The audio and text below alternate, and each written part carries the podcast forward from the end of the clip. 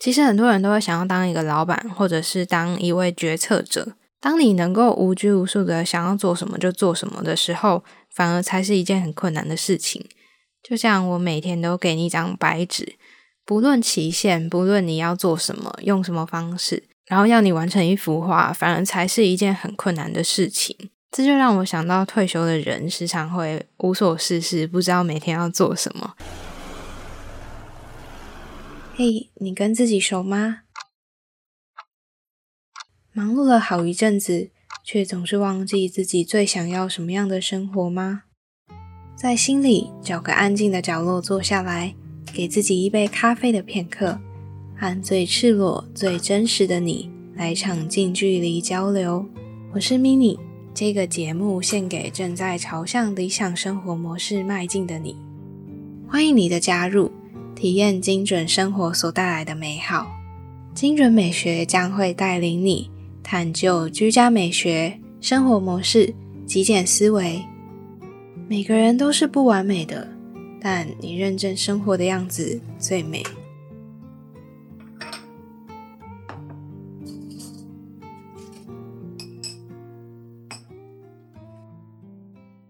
嗨，我是 mini，陪你一起打造理想起居。这集呢是前几天提到会另外录一个 bonus 特辑来。嗯，稍微分享一下最近这样的转变，比较流水账一点，但是也比较贴近我自己个人一点。那和节目内容也稍微有相关，不过可能不会这么的精简，就是比较稍微聊天一点啦。那我就先把这集的重点稍微讲一下，如果有兴趣的话，你可以继续收听。那如果没有的话，我就先分享一下这一集的重要资讯。首先呢，是在这集的大概中间的时候，我会公布，就是关于我呢和另外一位 podcaster，他叫做 Asina，会举办一个探寻渴望工作坊。那这个工作坊是针对对于目标设定还有达成目标想要更进步的朋友们。那有相关的问题都可以直接到 IG 去询问。接下来我要讲这一集的重点。主要就是呢，现在我跟以前在整理师的方向比较不一样。那主要呢，第一个是极简的经营思维，接下来另外一个是我现在的主要身份，或者是说我的工作重心还会摆在呃 Podcast 制作人这一块。那制作人主要会做的事情，还有我还会分享我这个节目的片头，第二季的片头是怎么做出来的，然后我的设计理念。那还有呢？这阵子我经过这样子很大的转变背后的原因，我会比较详细的讲到，以及呢，为什么我突然以前是接案的身份，那现在是跟着别人一起合作、一起接案的身份。那这集全部都会一一揭晓。准备好了吗？那我们就继续听下去吧。首先呢，我想先谢谢你继续听下去，因为我最近呢有发觉。我的方向改变之后，慢慢的比较少人去，比如说在 IG 上追踪就越来越少，粉丝有变少的迹象。那甚至我在发布上次的 Podcast 之后呢，其实收听的量也没有之前这么的热烈。我最希望当然就是可以维持嘛。可是在我之前分享的观念也告诉我自己了，就是不要奢望每一个人都会关注，或者是说不要奢望你可以跟每一个人合作。那我觉得经营自媒体就要有一个很好的心态。那跟创业一样，就是如果你在选定市场的时候，你不要奢望每一个人都会成为你的客户，而是呢跟你契合的人，他们才会是你真正的客户。那至于未来呢，我的个人发展跟节目的定位啊，还有宗旨会不会有一些改变？其实是不会的。精准美学呢，未来还是会用极简的思维，跟我刚刚说到的一些打造理想起居的一些嗯观念分享吧，会持续的分享下去。我还是会持续邀约我觉得很不错的前辈来分享有关于他们的极简思维。那为什么我现在跟合伙人一起开始创业，然后也加入了呃 Podcast 制作的团队呢？你可能会想，为什么我现在变成一个协助的角色，像是协助别人开课程啊，协助别人呃在现有的品牌继续壮大？那我自己的精准美学呢？其实很多人都会想要当一个老板，或者是当一位决策者。当你能够无拘无束的想要做什么就做什么的时候，反而才是一件很困难的事情。就像我每天都给你一张白纸，不论期限，不论你要做什么，用什么方式，然后要你完成一幅画，反而才是一件很困难的事情。这就让我想到退休的人时常会无所事事，不知道每天要做什么。那我就有点像是进入这段期间吧。所以我还宁愿呢，在这段时间可以有人给我一段期限，那必须要让我呢在空格里面填上颜色，这样子我才会知道说哦，我大概想要做什么。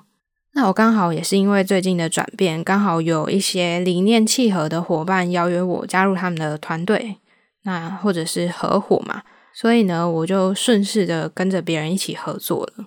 那前阵子其实我自己也有尝试发展。线上的整理服务也的确有持续在进行，但是现阶段呢，我觉得在大环境里要到发展的很好，用全职的方向去接案是有一定的难度的。反倒是在 Podcast 方面，反而是被推着前进的，也可能是因为疫情，所以有很大的关系。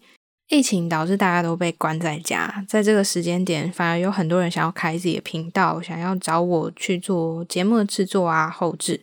那还有一些相关的咨询等等的，我中间就有点拿捏不定，我到底要不要花时间去发展 podcast？毕竟呢，我觉得在台湾或者说在中文的 podcast 发展，我觉得还是要稍微持保留的态度。我自己是没有那么乐观，觉得说这件事情可以像 YouTube 一样的发展。当然，最近有开始持续的成长，非常缓慢。那我没有想要把全部的心力都压在上面。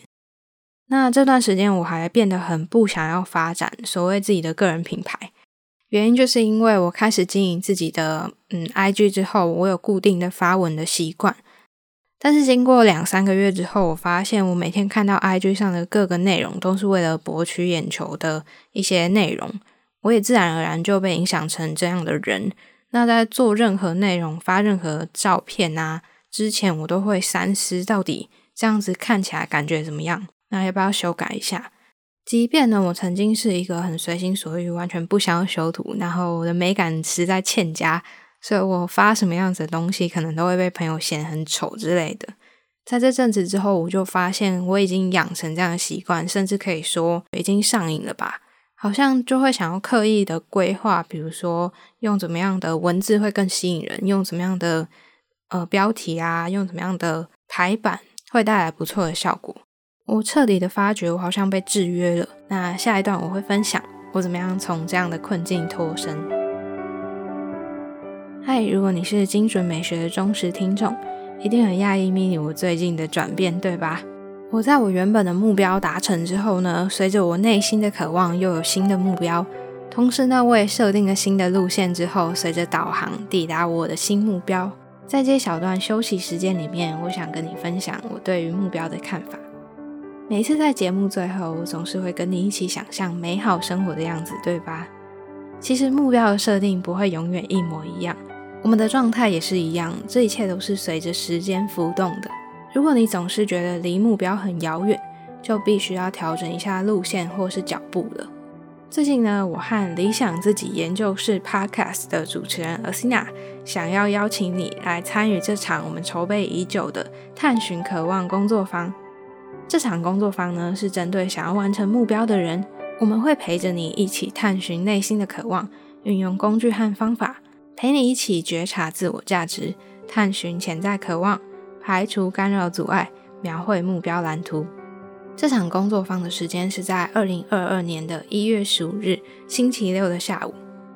如果你有兴趣，欢迎到 IG 私讯我，我会在正式开放报名的时候第一个通知你哟。别忘了也分享给身边有兴趣的朋友们，期待在工作坊见到你。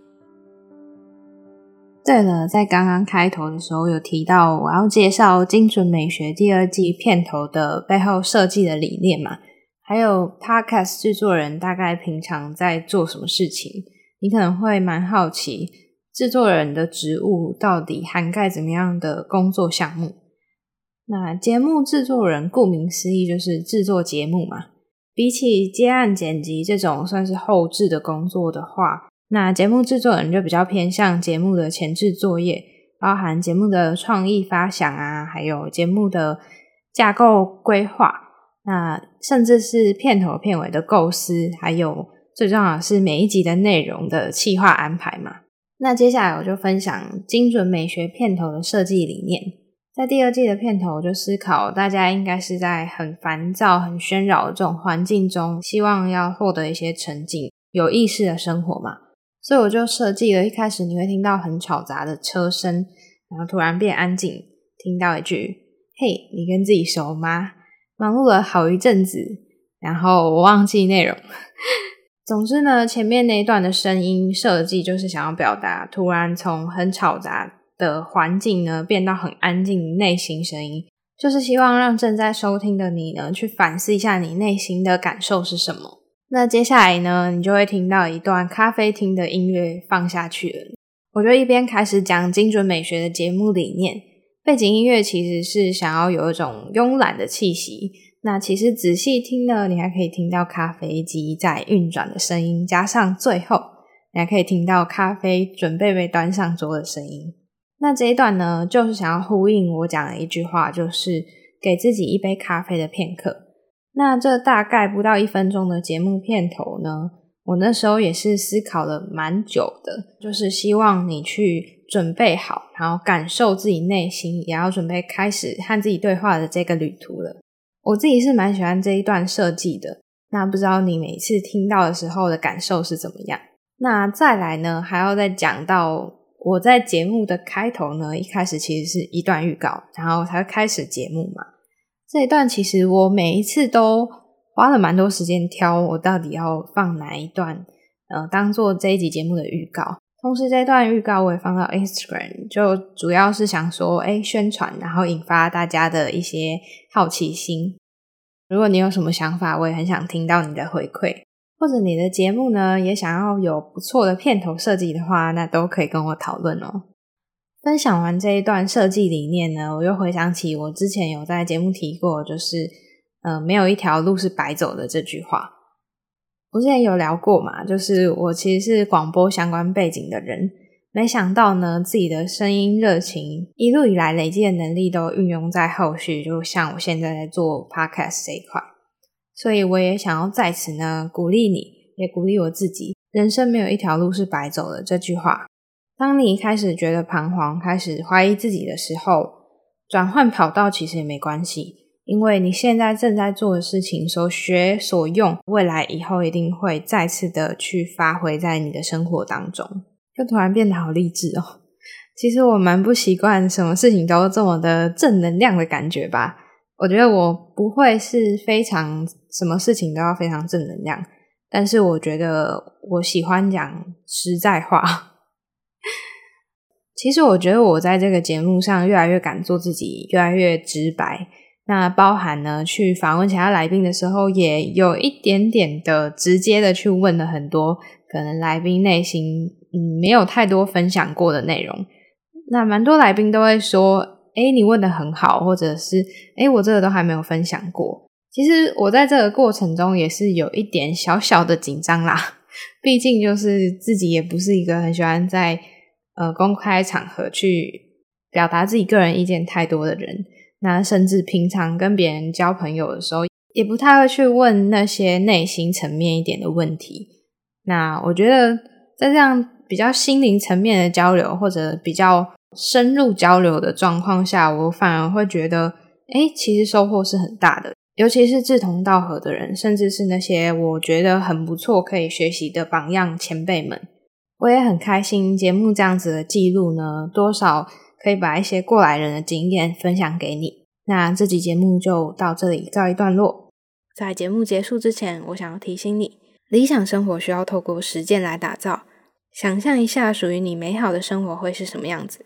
瞄准目标之后，规划路线，再勇敢的迈开脚步，往你的理想生活前进吧！我随时随地都欢迎你和我分享路上遇到的风景，甚至是到达目的地的喜悦。祝你有个美好的旅程！